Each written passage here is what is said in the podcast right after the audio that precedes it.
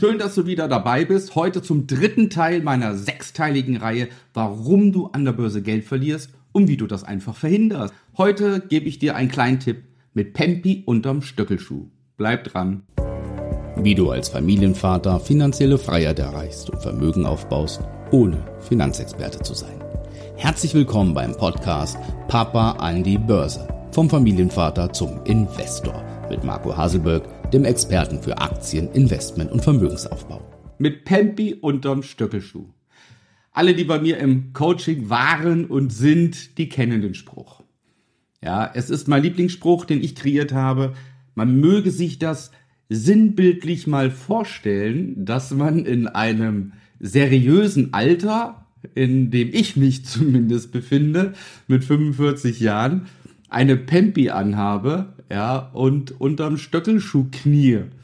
Ja, so dieses Sinnbild von, ähm, ja, wir kennen's ja, dass man oft hört, dass irgendwelche Vorstandsvorsitzenden dann in ihrer Freizeit zu einer Domina gehen, weil sie an, an der Arbeit sehr dominant sein müssen und dann ihre devote Ader auslassen. So ähnlich kann man es vergleichen auch mit der Börse. Du bist vielleicht in deinem Privatleben oder auch in deinem Berufsleben eine sehr dominante Person. Du bestimmst gerne. Also mit dominant meine ich jetzt, wir gehen von dem Sexuellen weg, das meine ich nicht mit Dominanz, sondern generell eher so Richtung, mh, mm, du bestimmst gerne, du weißt gerne, was passiert, ähm, du wägst ab, ob etwas gut oder schlecht ist, beeinflusst alles, dass alles in die richtige Richtung läuft ja, du bist sehr selbstbewusst, selbstsicher, triffst gerne Entscheidungen, triffst Entscheidungen auch schnell, ja, bleibst dabei, hast eine gefestigte Meinung, also eine richtig starke Persönlichkeit. Das magst du im Privatleben oder auch im, Beruf, im Berufsleben sein. An der Börse allerdings bist du mit dieser Charaktereigenschaft richtig, wenn du Geld verlieren willst. Ansonsten vollkommen fehl am Platz. Vollkommen fehl am Platz. Und jetzt kommen wir zur Demut. Was heißt es Demut eigentlich? Es ist schwierig, das so zu beschreiben, ohne dass man jetzt eine Wikipedia-Definition ansetzt. Aber es hat was damit zu tun mh, mm, mit Ehrfurcht, mit etwas Übergeordnetem, was über einem schwebt, auch etwas Ungewissheit. Ja, es ist ungewiss und vor allem ist es ähm, nicht greifbar oder nicht, man ist, man kann nicht eingreifen. Es ist nicht eingreifbar und last but not least hat es auch mit Respekt halt zu tun. Ja, und wenn ich vor etwas Respekt habe, wenn etwas ungewiss ist, wenn ich in etwas nicht eingreifen kann, wenn etwas übergeordnet steht, dann habe ich Demut.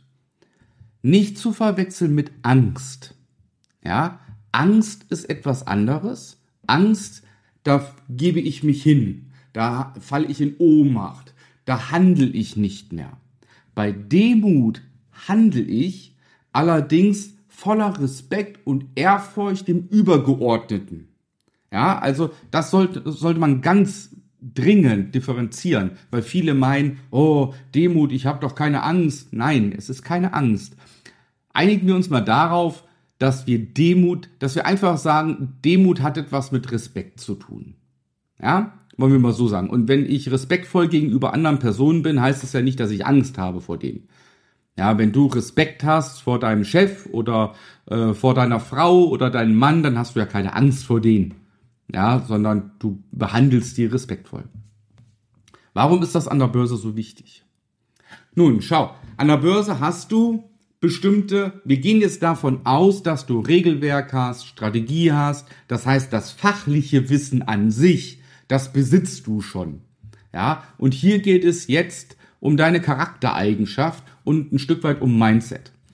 Das heißt, wenn du ein Regelwerk hast und eine Strategie, dann führst du die aus. Und ab diesem Moment, wenn du im Aktienhandel einen Trade eingehst, ab diesem Klick kaufen oder wenn du shortest verkaufen, ab diesem Klick begibst du dich voller Demut in die Hände des Marktes. Weil von da an, ab diesem Moment, kannst du nichts mehr tun. Das heißt, wenn vorher dein Aktienscreening gut war, wenn vorher dein, deine Strategie, dein Regelwerk gut war, deine Ziele da sind, wenn das alles passt, wenn du dann nach Regelwerk einen Einstieg gefunden hast und ab dem Moment, wo du einsteigst, kommt die Demut. Mach mit mir, was immer du machen möchtest. Ich bin vorbereitet, weil wenn ich verliere, ist es nicht schlimm, wenn ich gewinne, freue ich mich. Weil ich habe ja noch ein Risikomanagement. Ich kalkuliere ja Verluste ein. Ja, das ist ja der Clou dabei. Und wenn ich Verluste einkalkuliere und weiß, dass ich an der Börse auf jeden Fall Verluste mache, ich aber im Endeffekt weiß, dass meine, meine Gewinne immer höher sein werden als die Verluste, dann kann ich mich voller Demut diesem Kurs hingeben.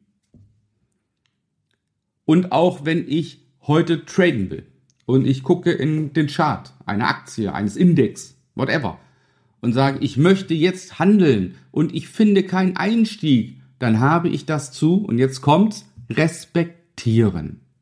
Ja? Das heißt, ich muss auch hier Demut zollen und sagen, okay, ich kann heute nicht handeln. Der Markt lässt es für mich nicht zu.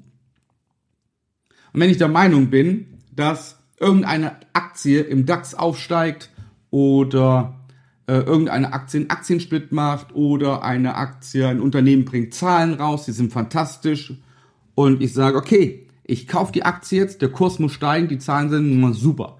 Top Gewinn, super Umsatz, alles toll.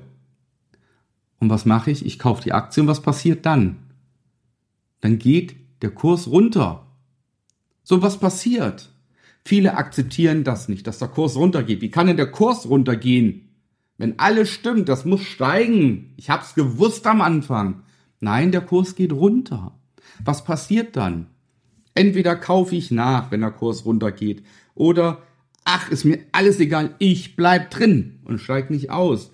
Und das hat was damit zu tun, dass man seine Meinung durchsetzen will. Jetzt habe ich aber das Problem, dass meine einzelne Meinung hier am Schreibtisch bei mir, meine Meinung, wenn ich Aktien handle und ich kaufe eine Aktie und ich meine, die Aktie müsste steigen, weißt du, wen das auf dieser Welt interessiert? Niemanden außer mir. Es interessiert niemanden außer mir. Warum sollte dann der Markt Warum sollte sich der Markt für meine Meinung interessieren? So, damit wird's ja schon beantwortet. Ja, das heißt, in dem Moment, wo du in den Markt eintrittst, als einer von Millionen Händlern auf der Welt, ja, dann musst du dich voller Demut der breiten Masse, der Mehrheit hingeben. Und wenn die Mehrheit von Institutionen, Aktienhändler, Fonds, ETFs, was es alles gibt, wenn die dafür sorgen, dass der Preis einer Aktie hochgeht, dann ist es egal, was du, kleiner Mensch, was du meinst, das ist egal. Also muss ich schauen, dass ich handle so, wie es die Marktteilnehmer, wir reden jetzt von den Großen, auch tun würden, ja, und begib mich dann voller Demut in deren Hände und lasse mich auch den Erfolg mittragen. Wenn du das verstanden hast, dann bist du hier oben im Kopf so weit, dass du erfolgreich Aktien handeln kannst. Hast du aber diese Demut nicht, diesen Respekt gegenüber den Marktteilnehmern, gegenüber dem größten Marktplatz dieses Planetens, wenn du diesen Respekt und diese Demut nicht hast, dann bist du an der Börse mit Aktienhandel falsch. Da musst du dir etwas anderes suchen. Das kann man allerdings lernen und jetzt komme ich ins Spiel am Ende. Ja, du darfst dich gerne auf ein kostenloses Strategiegespräch bei mir bewerben unter www.markwaselberg.de. Dann besprechen wir, ob und wie ich dir helfen kann und unter anderem bringe ich dir Demut bei. In diesem Sinne, bleib gesund, weiterhin viel Erfolg. Ja, Wäre schön, wenn du meinen YouTube-Kanal abonnieren würdest oder meinen Podcast abonnieren würdest. Ja, es folgt bald der vierte Teil unserer sechsteiligen Reihe, wie du an der Börse kein Geld verlierst oder warum du Geld verlierst. In diesem Sinne, alles Liebe.